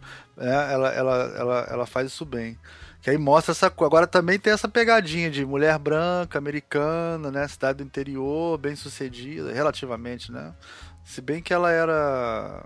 Como é que chama? É mãe. Mãe, mãe solteira, né? Mãe solo, é. É, mas não tinha, mas não tinha problema de grana também, né? Também não tinha. Não, é. não tinha. Eu, eu não lembro dessa cena da abertura, mas eu lembro justamente isso, que a primeira.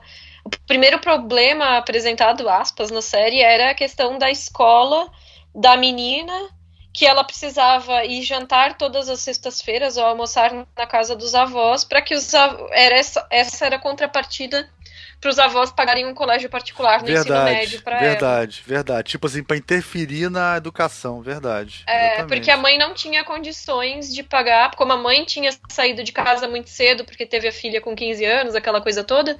A mãe não tinha condições de pagar uma escola cara, mas os avós eram riquíssimos, então é, rolou essa negociação. Cara, interessante você falando os paralelos entre as duas séries, eu não tinha, não tinha me tocado, cara, muito grande, assim, é, no é. fundo é, é tipo uma versão do Gilmore Girls completamente Não, não é uma versão, mas é, mas tem coisas em comum, são, são as temáticas que o autor gosta, a autora, né, gosta de trabalhar, né. Eu falei mãe é. solteira, não se usa mais mãe solteira, né, mãe solo, né, mãe solteira é errado, esqueci disso. É... é... Fala, Ricardo. Acho que, acho que a gente tem, a gente está fechando o nosso programa aqui, a gente pode entrar em considerações finais, eu acho. Eu não vou dar nota, não. Eu acho a série muito boa. Ah, fala primeiro a Isabel, que eu tô falando já já. é, eu, eu tenho dificuldade de avaliar uma série com nota, até porque ela ainda tá em andamento, né? Ainda vai ter segunda temporada, é. sabe-se lá, não é uma história fechada, né? Mas é claro que tem esses problemas que a gente mencionou, mas é uma das séries que mais me divertiram esse ano, assim, foi talvez a melhor série que eu descobri esse ano. Sim. Eu, eu, é... vi, uma, eu vi uma definição muito boa. A série é quase como você comer um bolo de chocolate, sabe como é que é? Sempre é bom. Você vai dar um bolo de chocolate aí. Você vai comer um bolo de chocolate. É divertida, é interessante, é inteligente, é é uma excelente série. Uma excelente série. Agora, se você for, se você for querer problematizar ela muito, não é, eu acho que ela não é para isso, né? Ela é uma série. Por isso que eu perguntei se ela era. Se você considerava ela feminista mesmo, porque ela tem uma coisa muito. Ela é leve, né? Ela trata tudo com muita é. leveza, assim. Então ela não. Ela não, ela não é. Como é que eu vou te falar assim? Vou falar uma coisa meio. Ela trata a questão sem. sem sem querer ser muito panfletária, assim, entendeu? Ela é bem light. Assim, talvez uhum. essa talvez seja até minha crítica. Ela poderia ser mais panfletária um pouco, eu acho. Mas eu não Mas sei é. se é o momento dos Estados Unidos, sabe como é que é? Que é. não sei se tem a ver com o momento que os Estados Unidos está vivendo e tal, não sei.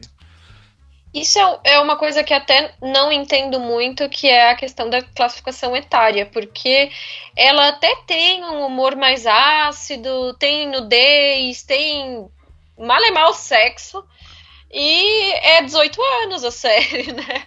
Pois é. E aí né? eu fico, eu fico me, me perguntando se não rola um certo conservadorismo na, nessa avaliação dela. Sim. Será não, que tipo, é mostrar porque... peitinho, mostrar peitinho é, é 18 anos nos Estados Unidos, é época do Trump mesmo, deve ser, né, cara? Deve ser essa coisa, né? Mas... O House of, o House of Cards não, a House of Cards e Game of Thrones tudo é 18 anos também, né? É. É, Game of Thrones, cara, não tem comparação com essa série Game of Thrones. Não. Não dá para comparar. É. É, tem que ser mais pesado.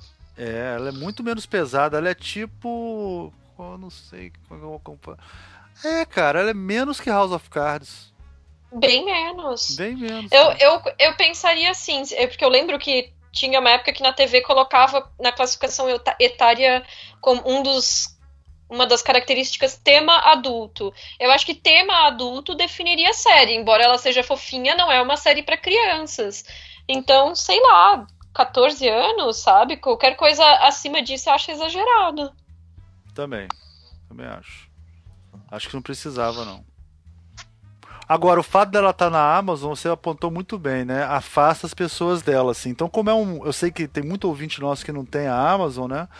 É, a gente pode revelar a verdade, que a gente só assinou porque está custando 7 reais por mês, né? Durante seis meses. E uma semana de graça, dá tempo de assistir, assistir toda assistir. a primeira temporada e cancelar. Isso, dá pra fazer. Dá pra fazer. Você sufoca rapidinho uma semana. Depois já viu e pode partir para outra. Fora a locadora da internet, que sempre é uma opção, né? Para quem precisar. Né? é, absurdo, não? Absurdo. absurdo, absurdo isso. Não sei nem porque eu tô falando isso. E você, Ricardo? Ninguém. Cara, eu, eu como eu falei, uh, tive muita facilidade de gostar da série, não, ela não me incomodou, eu só fiquei curtindo mesmo. A parte de produção impressiona de cara, assim, porque não é, não é comum isso, ao contrário que as pessoas pensam. É, o elenco é, é muito bem fechado, é, tudo é muito bem arquitetado, assim, é um negócio que para quem curte realmente esse, esse tipo de, de, linguagem, assim, você fica vendo tudo arrumadinho, amarradinho, amarradinho, amarradinho, amarradinho. Então é, é muito bom. Assim. E eu acho que é uma série que fala de um universo que a gente não conhece, né? Uma época que a gente não conhece. É, eu, eu só tive experiências boas assim com ela. Deixa não, eu perguntar uma me... última coisa para Isabel, que foi uma coisa que eu e Ricardo a gente discutiu e a gente não chegou à conclusão eu acho Mad Men mais feminista, por incrível que pareça, do que essa série. O que, que você acha? Olha, eu acho que são propostas diferentes mesmo, porque Mad Men já era um retrato muito mais realista da sociedade daquela época, e eu concordo, porque é basicamente uma série que retrata a queda de um homem dos anos 50 que não soube fazer a transição para as para as liberdades e para as é, mudanças que ocorreram ao longo da década de 60 e, por outro lado, a ascensão das mulheres que estavam em torno dele. Só que esse retrato era feito como até a questão é, do figurino e tudo muito mais é, pautado num realismo, né? Enquanto aqui realmente acho que a gente tem que ficar nessa esfera de contos de fadas. A proposta é essa. E, e eu acho que talvez por, por as coisas acontecerem às vezes de uma forma um pouco fácil para ela, a gente não, não perceba tanto as críticas que estão sendo colocadas ali, mas, mas eu ainda acho é, razoavelmente feminista, naquele sentido que eu tinha falado, um feminismo branco, liberal, enfim, né? E, mas é difícil comparar mesmo, são coisas diferentes. Saquei, saquei. Ah. É, eu acho Mad Men é... Mas tem uma parada que é o seguinte, isso, eu sempre acho interessante isso. Mad Men é um ponto de vista de um cara, tá entendendo? E essa série não é. Então isso, isso daí em si já bota ela numa outra. E talvez seja um pouco a. Cara, mas a personagem é Penny é muito forte. Bom, não sei. É, é, é o que a Peg. Isabel falou, a Peg, né? É muito diferente, né, cara? É, é muito diferente para comparar. Mas ela tem um assim. status, ela na série, ela tem um status muito diferente. É porque é, ele é tipo Deus, ele é o cara. Eu sei, cara, mas o arco possível, dela é né? muito foda, cara. No final, quando a. É Peg, né? Desculpa. Quando a Peg fica duas semanas no escritório esperando para ela ir pro escritório dela de verdade na outra agência, foi uma parada muito foda, assim. Agora é o que ela falou, né? A série não acabou ainda. Pode ser que essa série fique mais marcante nesse sentido, né? Não sei. Mas eu me lembro que quando eu vi essa cena eu achei genial, assim. Essa Qual coisa... é a crítica que as pessoas fazem a Mad Men? Como fa... Tem muita gente que diz que ela é machista. Qual é a crítica feita? Não, não nunca vi ninguém dizendo que é machista. Você que fala isso, que ela é super machista. Eu não acho. Eu acho que ela é super machista porque retrata a realidade da época, mas eu não acho. Eu é. acho que, acho tá... que não, não, deve ter sido tá... eu que falei, não. Eu não acho ela machista, não. Mas eu já é. vi que tem tá rolando críticas na internet. A, a, eu acho que a imagem, talvez, eu suponho que seja a imagem dele como um, o cara que consegue tudo, porque seguindo o, as coisas másculas dele e tal. E, talvez isso incomode as pessoas, eu não sei. Mas é. aí eu acho que entra aquele problema igual o Breaking Bad, né? Que as pessoas estão idolatrando os personagens do jeito errado. Porque no começo, o Don Draper ele encarna todo aquele glamour do homem dos anos 50, brilhantina, paletó, a coisa toda. É. E ele claramente entra num processo de decadência ao longo da década de 60, conforme os anos vão passando, porque ele não se adapta mais naquele lugar em que as mulheres estão alcançando os seus espaços ali naquele mercado, em que vão aparecendo outros personagens, começam a entrar pessoas negras trabalhando na agência, enfim, uma série de mudanças da sociedade estadunidense daquele momento, em que ele vai se tornando uma pessoa obsoleta, uma pessoa de uma década passada. Então, é, a série ela retrata isso muito bem, mas ela não endossa isso. Ela apresenta isso como uma característica dessa época, até de uma maneira Sim. crítica. Sim. É. Mas você acaba se. Eu acho que as críticas também vão muito nesse sentido, tipo o Batman, né? O Batman, no fundo, é um vigilante fascista. Mas você gosta uhum. dele porque ele é assim, né? O Don, o Don Draper é meio o Fábio Júnior, né? Tipo assim, canalha, casa várias vezes, e sei lá o que, faz tudo errado, mas você gosta dele mesmo assim, meio Han Solo também, né? Meio. Eu, acho, eu acho que as pessoas se identificam e perdem o, o esquecem que no fundo ele é um filho da puta, né? É que nem o. Outro dia o cara falou uma coisa que era legal, tipo assim. Ah, é, o Capitão Nascimento, né? Capitão Nascimento fez o maior sucesso, mas o Capitão Nascimento é um filho da puta, né, cara? É, é, então você se. O que, que, é isso? Você se, você se identificar com um cara que enfia o outro num saco e tortura ele, né? Como é que esse cara é um herói, né? Como é que você se identifica? É, só para falar, se bem que hoje em dia tem general falando na televisão que herói mata, né? Então daí você. Você já vê, né? É. Não, realmente a gente tá vivendo a época, né? Tá vivendo uma época da gente se identificar com o pior tipo de gente possível, né? O cara que é torturador, o cara que é. é quer dizer, fazer o mal virou. virou. É, como é que é? O herói pode fazer o mal, né? Uma coisa meio assim, né? O herói pode fazer o mal desde que não seja para mim. Então, se eu faço mal para outra pessoa que não esteja me atingindo, ele é meu herói. Isso é uma loucura, né, cara? É, é, é o, é o, Dirty, o Dirty Harry, o Clint Eastwood, né? É, é, aquele personagem que, que faz tudo aquilo. O que eu achei só, o que eu sempre acho que hoje em dia a gente está vivendo que é diferente é que antigamente você é, era uma coisa que era supostamente subliminar, né? Que você via, achava legal botava para fora o fascistinha que tem dentro de todo mundo tal, e beleza. Só que agora as pessoas têm orgulho disso. E é isso que acho que a gente mudou, né? Agora eu, tem essas coisas. Cara, eu vi, nichos, um, né? eu vi um general ontem. Esse programa vai sair aqui umas duas semanas, então vamos falar. Eu vi um, um general no começo de. De, na primeira semana, na segunda, no meados de setembro, eu vi um general falar na televisão que a comissão da verdade não pode ser levada a sério. Cara, se alguém falasse. Esse cara que falou isso, porra, ele tá falando que, que os crimes de tortura que foram avaliados pela, pela Comissão da Verdade não podem ser levados a sério. Um cara que fala uma coisa dessa, cara, ele tinha que ser preso, né, cara? Ele não, ele não pode falar uma coisa dessa. Né? É um absurdo falar não, isso. Não, um, um, um, a princípio, um general é um funcionário público, né? É, esse então, cara é general, mas mesmo assim, não importa, cara. É a mesma coisa você falar. Fala isso do Moro, por exemplo. Sabe como é que é? Fala é, uma coisa do tá. ah, o Moro não pode ser levado a sério e ver o que acontece com você, né?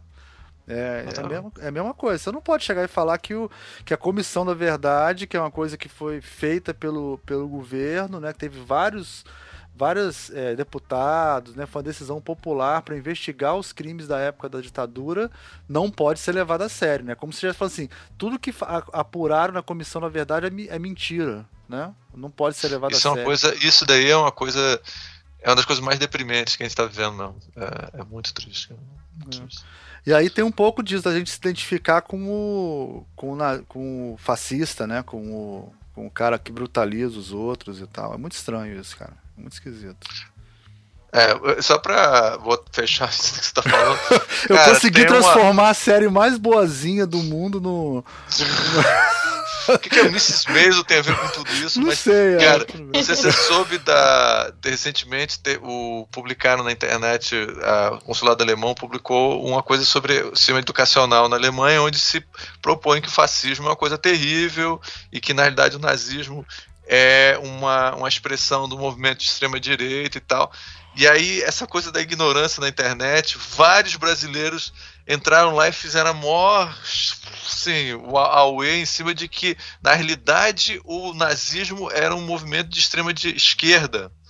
E que, assim, a ignorância das pessoas e a, a liberdade dela de falar merda. Mas isso é verdade, é isso? É verdade isso? Isso é verdade, isso é verdade. Ah, é verdade Saiu isso. no El País, cara. É, deixa eu, eu vou dizer. É, eu postei isso na internet. Assim, é, foi, se eu não me engano, foi no El País que saiu. Aí você fica assim, Ué, mas onde é que você tá, você tá desenterrando esse monte de coisa assim, tá entendendo? É isso aí, eu sou o Dirty Harry, eu falo o que eu quiser. Tá muito bizarro, cara. As pessoas não têm mais nenhum senso de. de... Aí eles. Até o artigo fala que é falta de vergonha alheia, né? E aí eles usam um termo em alemão que é friend shaman. Friend shaman, sabe como é que é? Que Deve é vergonha alheia. Vergonha alheia em alemão, né? É. alemão, exatamente. É, caralho. Tá vendo, Isabel? Por isso que a gente tem que dar muita aula ainda, cara. tem que dar muita aula, cara. Porra, tem que dar muita aula ainda. É difícil. Porque é interessante que essas coisas vão saltando as, as gerações. A gente começou brincando que nossos alunos. Não... A gente falou isso no programa ou falou antes do programa? Não sei. Que foi Matrix antes. Foi antes, né? Que eu falei que Matrix para eles é um filme muito velho, que né? Aí vocês falam, é muito velho e tal. Para eles, cara, a ditadura é uma coisa muito velha, né? Assim, é... Pra vocês terem ideia, quando o Cazuza, você sabe essa história que o Cazuza cantou pro Dia Nascer Feliz no Rock in Rio? Vocês sabem disso, não? Não. Então, é, é uma história muito velha para mim, é muito velha. É, muito velha, né? O Cazuza, ele cantou pro, pro Dia Nascer Feliz no Rock in Rio é, o Rock in Rio foi em 85, né? Pra você ver como é que é velho isso. É, 1985. E foi quando teve a eleição indireta e o, e o Tancredo foi eleito, né? Acho que foi um dia uhum. antes, assim, logo no, no começo, assim. Cara, e aí foi uma das coisas mais emocionantes do mundo. O cara cantando pro dia nascer feliz, era a última música do show, 200 mil pessoas, sabe como é que é?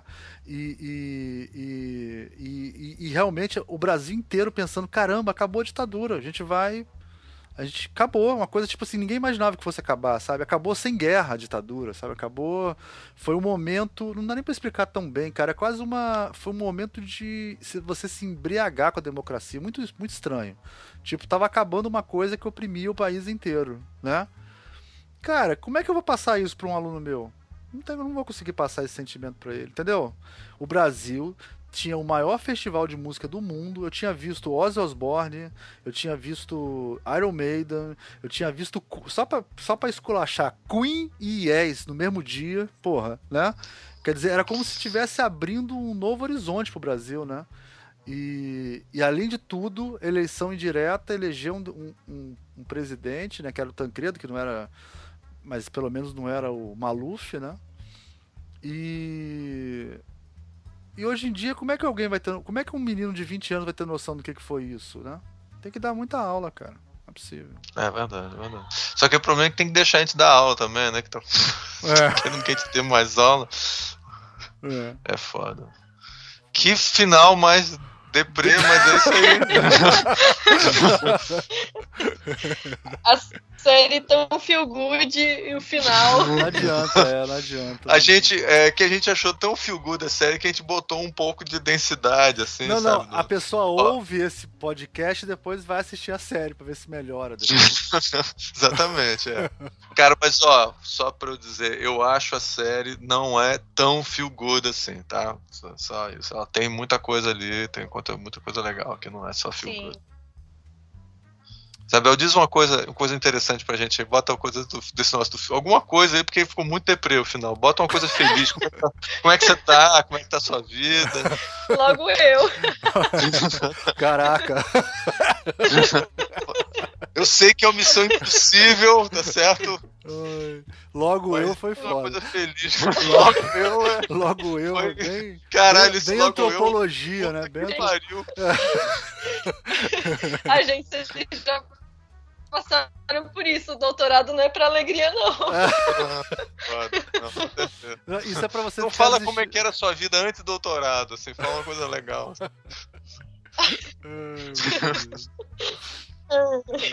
Fala da sua cachorra. acho que é isso. Acho que a gente tem que. É, gente, acho que a gente tem que pegar os bichinhos, assistir os negócios bonitos. Porque a situação política tá complicada. Tá triste. Ah, então, temos um programa? Temos... É, temos um programa. Muito temos bem. Um... Pô, Isabel, super obrigado, cara. Como sempre, foi prazer, foi ótimo, cara. Imagina. Eu que agradeço, é sempre ótimo conversar com vocês. Ai, que ah, que bom. Aí tá bom. Tem uma, uma, coisa tão pronto, foi a coisa positiva do uma final. Positiva. É uma coisa que raramente falam pra mim, então eu fiquei até emocionado. E é bom conversar rolou, comigo. Rolou. Ah, então, então, vamos, levantar, vamos dar aquele tchau alto astral no final. tchau. Tchau. tchau.